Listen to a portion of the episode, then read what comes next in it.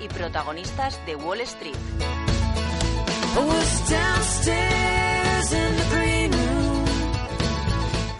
Repasamos también esa actualidad que llega del mercado americano. Ayer tampoco se libraron de las caídas. Alexis Ortega, de Finagentes Gestión, muy buenos días. ¿Qué tal, Ana? Muy buenos días. Tenemos un Wall Street que se deja sentir o, se deja ver eh, de vez en cuando con, con, esa contraposición con el mercado europeo. Sin embargo, ayer siguió la senda de los números rojos y hoy tenemos arranque de presentación de resultados.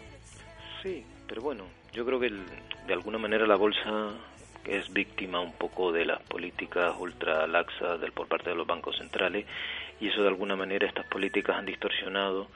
Se esperaba que durante poco tiempo, pero prácticamente han pasado siete años de distorsión de todas las variables económicas. Prácticamente no hay mercado. El mercado es la contraparte siempre es la Reserva Federal. Adulteran el precio de los tipos de interés, adulteran los precios de la bolsa. Ahora el Banco Central Europeo se ha propuesto adulterar el precio del propio euro y por lo tanto las variables económicas están absolutamente desligadas de la situación real los beneficios de las empresas no van a alterar la situación.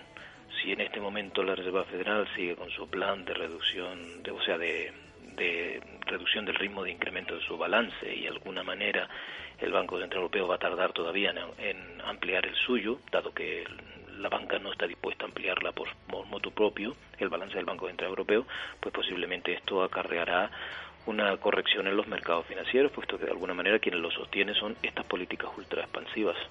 Estamos muy pendientes, como decimos, de las correcciones, de las políticas ultra expansivas y de ese fin de las inyecciones artificiales de la Reserva Federal que llegarán previsiblemente durante este, este mes durante este último trimestre, durante este mes de, de octubre, estamos viendo que Wall Street eh, vivió en el día de ayer la peor jornada desde finales del mes de junio, del mes de julio, perdón. No sé qué esperamos de este, de este último trimestre y más teniendo en cuenta que este mes finalizarán esas inyecciones que hablamos. Claro, eh, eh, esto está ligado directamente a lo que le comentaba anteriormente. En estos momentos las bolsas necesitan tener un nuevo aliciente de liquidez, puesto que realmente es quien está sosteniendo estas estas cotizaciones. Prácticamente son unas políticas ultra expansivas que de alguna manera el argumento del, de los bancos centrales eh, hace siete años cuando pretendían sacar la economía del marasmo en el que se metió tras el 2007 fue generar una expectativa positiva en la bolsa, una expectativa en el mercado inmobiliario, ambos factores generarían un efecto riqueza y eso se trasladaría posteriormente a una población que con el efecto riqueza crecería, consumiría y por lo tanto haría crecer la economía en última instancia. Ese es el argumento de fondo.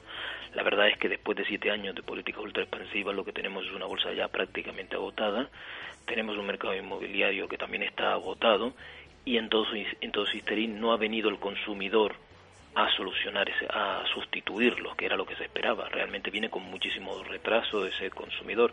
¿Y por qué viene con mucho retraso? Posiblemente porque realmente está altamente endeudado y está en un proceso de desapalancamiento, por lo tanto no puede continuar. Por mucho optimismo que se le insufle a la economía a través de los mercados financieros o a través de los mercados inmobiliarios, el consumidor no va a tirar porque, como le digo, está altamente endeudado. Y ahí está el problema de, de la crisis han querido solucionar un problema de endeudamiento con más endeudamiento. Y el consumidor ha dicho no voy a deber a menos puesto que prácticamente estoy ya casi a mis límites y por eso ahora mismo nos encontramos pues con las previsiones de ayer del banco de perdón del, del Fondo Monetario Internacional donde prácticamente nos viene a decir que el crecimiento es raquítico. Y es raquítico puesto que realmente no se han solucionado los problemas de fondo y nos encontramos con que tiene que consumir no puede no pueden eh, consumir. Eh, también le voy a echar un vistazo a los sectores y a las empresas. Ya sabemos que, el pistoletazo de salida em, de Wall Street marca un poco el devenir de, cómo van a ir las cosas. Al Alcoa se le toma como ese pulso que, que indica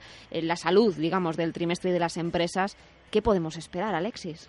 Bueno, en, general yo no, soy experto en, empresas en concreto y por lo tanto mi opinión prácticamente no va a valer no va a valer nada salvo lugares comunes y por lo tanto otro otro analista le podrá hacer un análisis mucho más concreto. Yo ahora mismo, por ejemplo, me centraría que en, el tema que está que casi es el debate profundo hoy, que es la cotización del euro. La verdad que el euro de alguna manera ha provocado un proceso de mayor deflación en la, en, la, en la zona euro y como resultado, de alguna manera, lo que se ha planteado es debilitar al euro para generar inflación. Ese es un poco el argumento de fondo. ¿no? La verdad es que uno podría decir que uno revisa lo, lo, que se ha venido diciendo por los economistas durante muchísimo tiempo, siempre se ha dicho que una inflación baja es el prerequisito para un consumo, para la inversión, para unos costes de capital bajos y por lo tanto para un crecimiento sostenible en el medio plazo. La verdad es que todas esas teorías las han tirado a la basura y ahora solo están queriendo buscar inflación por todos lados. Pues bueno, ahora el euro caerá, generará algo más de inflación posiblemente en Europa, pero generará deflación en Estados Unidos. Por lo tanto, de alguna manera, esa deflación en Estados Unidos pospondrá posiblemente la, subida de tipo de interés, que es otro de los elementos que están sobre la mesa en, estos momentos, sobre todo para la subida del, dólar. Con todo esto, lo que vengo a decirles es que los bancos centrales han estado manipulando constantemente las variables y lo único que han conseguido es crear un problema muchísimo mayor en otro sector. El Banco Central Europeo, sin ir más lejos, ha intentado bajar los tipos de interés a largo plazo y eso le ha provocado una subida del euro. La subida del euro es el gran bala de plata que destruirá la unión monetaria, puesto que la subida del euro pone de manifiesto las, las pérdidas de competitividad en una parte y las ganancias de competitividad en la otra. No toda Europa puede sobrevivir con un euro al alza, por eso también es otro objetivo del Banco Central Europeo debilitarle para dar espacio y tiempo para podernos adaptar a un euro al alza, que es lo que al final acabará produciéndose.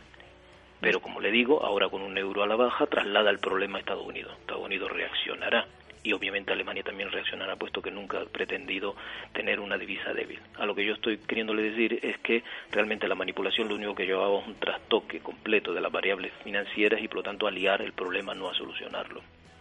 Nos quedamos con esa referencia de los bancos centrales que han manipulado las variables, como, como bien dice Alexis.